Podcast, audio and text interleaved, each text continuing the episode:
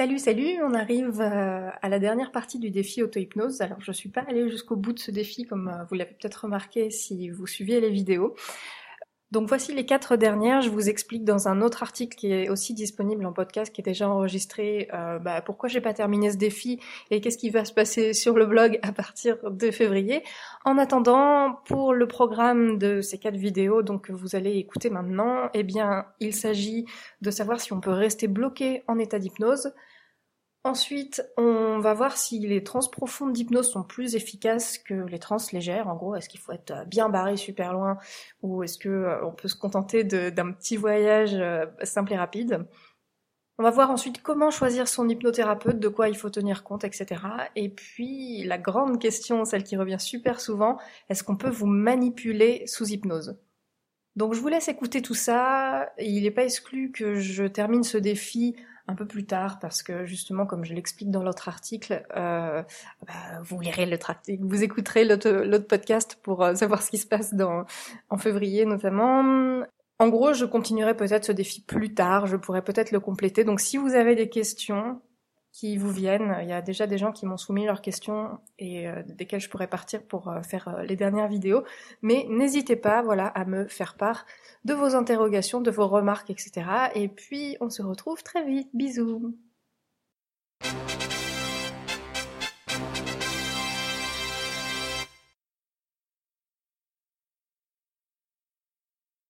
Alors ça va peut-être paraître bizarre parce que moi ça m'a paru bizarre, mais quand je me suis fait opérer des dents de sagesse, j'ai demandé à mon dentiste comment il se positionnait par rapport à l'anesthésie sous hypnose, comme ça, juste par curiosité. Et il m'a répondu euh, l'hypnose, euh, oui, il pratiquait ça au 19e siècle, mais en fait, euh, les gens n'en revenaient pas.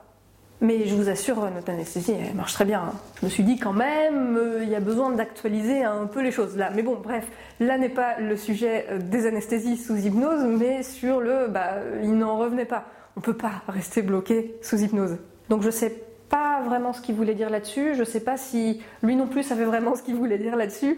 Mais en tout cas, comme je vous l'ai dit dans une précédente vidéo, l'état d'hypnose est un état modifié de conscience et votre état de conscience se modifie, fluctue toute la journée en fonction de vos émotions et de vos activités.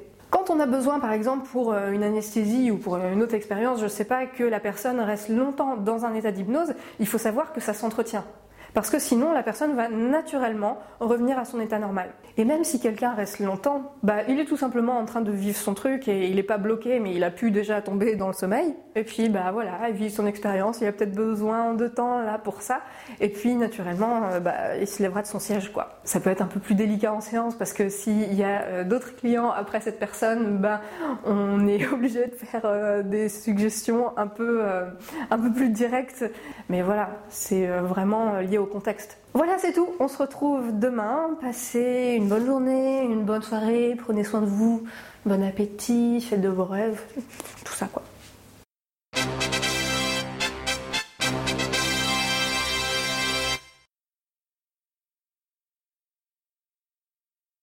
Aujourd'hui, on va voir s'il y a besoin d'être vraiment barré loin, loin, loin, loin, loin pour changer et pour vivre une belle expérience d'hypnose.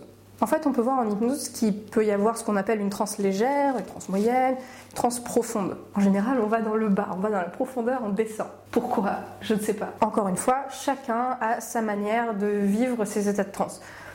Moi, je ne considère pas avoir vécu de transe profonde, selon mes critères. Ça m'a pas empêché de vivre des expériences que je trouvais très jolies parce que il y avait une métaphore rigolote ou euh, un petit truc poétique par-ci par-là. Pour moi, ça c'est plus une question euh, d'expérience, de ce qu'on vit sur le moment, quel voyage on va faire? En termes de changement, en fait, ça n'a aucune importance. Encore une fois, quand on pratique l'hypnose conversationnelle, il n'y a pas de transe profonde dans des univers euh, parallèles, en tout cas pas conscientisés comme tels. Les univers parallèles peuvent être impliqués, mais c'est un autre sujet. Chacun a sa manière de changer, mais encore une fois, chacun a aussi sa manière de vivre une expérience d'hypnose.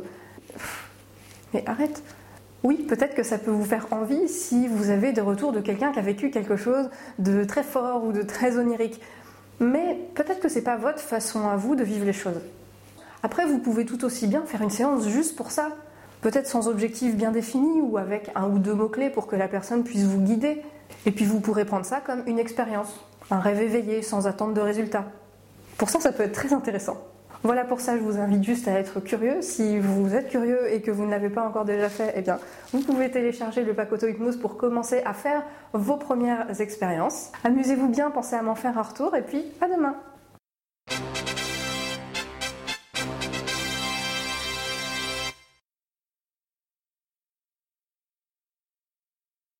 Quand on veut choisir un professionnel de l'accompagnement, on peut être un petit peu perdu et pas savoir trop à quoi se fier dans ce domaine, d'autant plus que l'hypnose c'est pas une profession encadrée.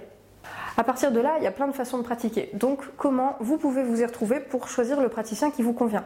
Alors, je ne sais pas par quel biais vous allez venir au contact d'un hypnothérapeute. Il peut y avoir les pages jaunes, il peut y avoir Internet, le bouche à oreille, euh, plein de trucs. Ce que je vous encourage à faire, c'est tout simplement de passer un coup de fil à plusieurs praticiens. Vous pouvez discuter un petit peu de votre problématique parce que ça, vous prendrez le temps pour en discuter en séance, mais surtout de sa manière de travailler, de sa formation. Après, vous pourrez aller voir sur le site de la formation pour euh, savoir qu'est-ce que ça vaut comme formation. Au-delà des tarifs de chacun, c'est pas vraiment la peine de lui demander alors combien de séances machin. Ça, franchement, euh, personne n'aura la réponse, quelles que soient les promesses qui vous soient faites. L'hypnose n'est pas magique. Et puis ce premier appel, bah, c'est tout simplement une manière d'établir un premier contact et puis vous verrez quel feeling vous avez avec la personne. Renseignez-vous sur les différentes manières de pratiquer l'hypnose. Il y a des gens qui vont vous faire travailler assis, d'autres qui vont vous faire travailler allongé. Il y a des gens qui vont vous mettre de la musique, d'autres qui vont pas vous mettre de musique, ou d'autres gens qui vont vous mettre un CD d'un ruisseau et puis qui vont vous dire deux trois trucs et puis vous laisser là pendant une heure, hein, ça arrive. Bon, chacun son truc, moi c'est pas le mien. Et puis si jamais vous vous pointez au rendez-vous et puis qu'au bout de je sais pas une séance, deux séances ou trois ou n'importe, vous vous rendez compte qu'en fait bah ça passe pas plus que ça, euh, bah vous vous arrêtez pas là. Hein. Ce serait dommage. Simplement, même si ça peut être un petit peu décourageant peut-être, allez voir quelqu'un d'autre encore une fois, un accompagnement et surtout un début d'accompagnement, ça ne dit rien ni sur vous, ni sur l'hypnose, ni sur le praticien en lui-même. Hein. Tout ça, c'est vraiment un tout qui va marcher. Sinon, vous pouvez me choisir moi.